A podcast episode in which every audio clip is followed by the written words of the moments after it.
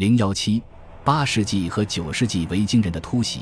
西萨克逊国王被奥赫特里克统治期间，三艘北方人的船只抵达多塞特沿岸的波特兰岛。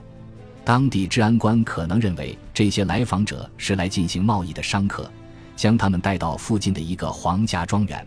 但这些所谓的商人其实是袭击者，他们杀死了治安官以及所有随从。这个事件的重要性被九世纪末期西萨克逊编年史学家记录下来。事后来看，这件事情自然有其优势。这是到达英格兰领土上的第一批丹麦人的船只，在英格兰北部。对于维京时代的记录方式，似乎强调袭击的主要目标是修道院和圣地。当然，人们不会认为这些袭击者真的如此挑剔。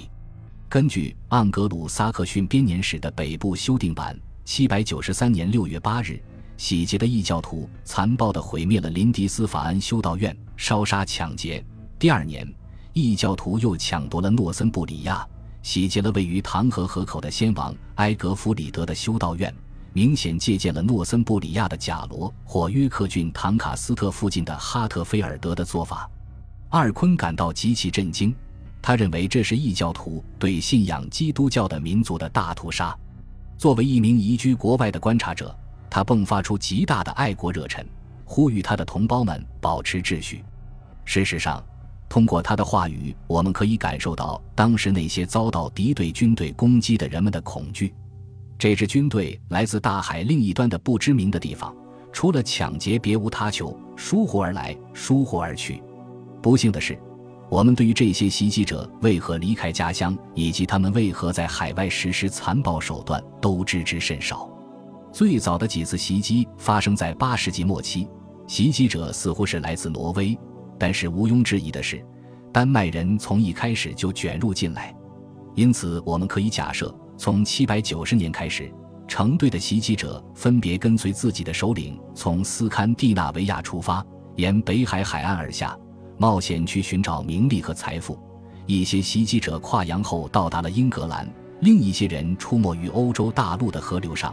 或者绕过英格兰西南部进入爱尔兰海。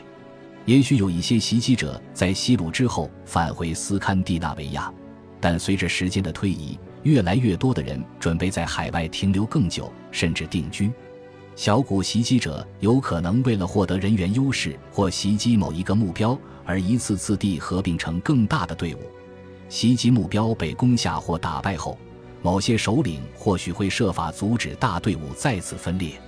有个问题总是在文献中被提及，比如。盎格鲁撒克逊编年史就经常讨论某一次袭击是来自斯堪的纳维亚，还是来自驻扎在欧洲大陆或爱尔兰的维京人。我们要牢记一点：爱尔兰、英格兰和欧洲大陆上的维京人的活动是互为补充的。任何一次袭击都可能是一个更大行动的组成部分。假如没有频繁参考欧洲大陆和爱尔兰的年代记。我们就无法了解维京人袭击英格兰的过程和方式。这些年代既从不同的角度展现了袭击所造成的影响以及抵抗的程度，这是最具启发性的。维京人对英格兰的袭击发生在八世纪末和九世纪上半叶，也许这些袭击仅是偶尔发生，因此当时的人们不认为袭击会对他们的生活产生威胁。的确，从编年史家们的沉默中可以判断。九世纪前二十五年，英格兰没有被维京人过多骚扰，但到了九世纪三十年代，沿北海海岸的袭击开始变得频繁，随后则更加深入和持久。更重要的是，这些变化是和受害国家不断加剧的社会政治动荡同时发生的。八百三十五年，异教徒重创了谢佩岛，标志着丹麦人恢复了他们在英格兰南部各地的活动。八百三十六年。西萨克逊国王艾格伯特在卡汉普顿抗击一支拥有三十五艘船只的舰队。八百三十八年，又在夏辛斯顿康沃尔抗击一支由维京人和康沃尔人组成的联合部队。更重要的是，九世纪四十年代初，位于南安普顿的西萨克逊行政和贸易中心至少遭到了一次袭击。然而，或许直到八百五十年前后，袭击的猛烈程度日益加剧持久。才让所有英格兰人感到震惊。异教徒在850年或851年首次在萨尼特岛过冬，854年或855年在谢佩岛首次过冬。编年史家对这些事情的影响进行了评论。回顾起来，这些事件标志着维京人的活动开始在英格兰升级。据说，一支规模前所未有的部队集结了450艘船只，在851年突袭了坎特伯雷和伦敦。迫使麦西亚国王贝尔特伍夫及其军队逃往他处。不久之后，西萨克逊人在阿克莱亚遭遇同一支维京部队。如果说西萨克逊的编年史家在记录国王埃塞尔沃夫和军队给予异教徒的军队有史以来最伟大的屠杀时带着想当然的偏袒，那么另一位欧洲大陆编年史家就不那么有偏见，他记录的可能是同一事件。英格兰人在耶稣基督的帮助下打败了袭击不列颠的一些北方人。八百五十九年，一支海军突然出现在索姆河上，并在八百六十年跨过英吉利海峡，突袭了温切斯特，但随后被驱赶。有意思的是，还是这位欧洲大陆的编年史家注意到了这次事件，并补充说，这支军队在八百六十一年返回欧洲大陆，因此。维京人在英格兰南部活动的加剧，不仅反映了直接从斯堪的纳维亚到达英格兰的人数增多，也反映了英吉利海峡两岸开始出现联合行动的趋势。八六十五年或八百六十六年，一支庞大的异教徒军队在东盎格利亚过冬，维京人对英格兰的袭击进一步加剧。我们有理由假设这支军队来自斯堪的纳维亚，但是它也有可能是一支混杂部队。带有活跃在欧洲大陆和爱尔兰的维京人的特点，我们得不到任何关于这支军队规模的线索，只能通过历史记载的实力凝聚和成功袭击例子，揣测他或许有两三千人之众。首领中除了有一个叫巴格赛格的国王和几位伯爵，似乎还包括无辜者伊瓦尔和他的兄弟哈夫丹，他们是传奇首领拉格纳洛德布罗克的儿子。假如此伊瓦尔就是九世纪五十年代末六十年代初横行爱尔兰的那位伊马尔，似乎他能够和他的兄弟会合，并在抵达英格兰后共同领导这支军队。盎格鲁撒克逊编年史中的年代记对于这支军队在九世纪六十年代的活动经历做了很合理的解释。这支军队于八六十六年由东盎格利亚进入诺森布里亚，八六十七年由诺森布里亚进入麦西亚。又于868年向北回到诺森布里亚，然后于869年由麦西亚返回东盎格利亚。在早期阶段，维京人似乎很乐意同东盎格利亚人、诺森布里亚人和麦西亚人讲和，显然是想从英格兰人那里带走钱财和补给，而条件是他们承诺离开英格兰。但是可以肯定的是，除了867年，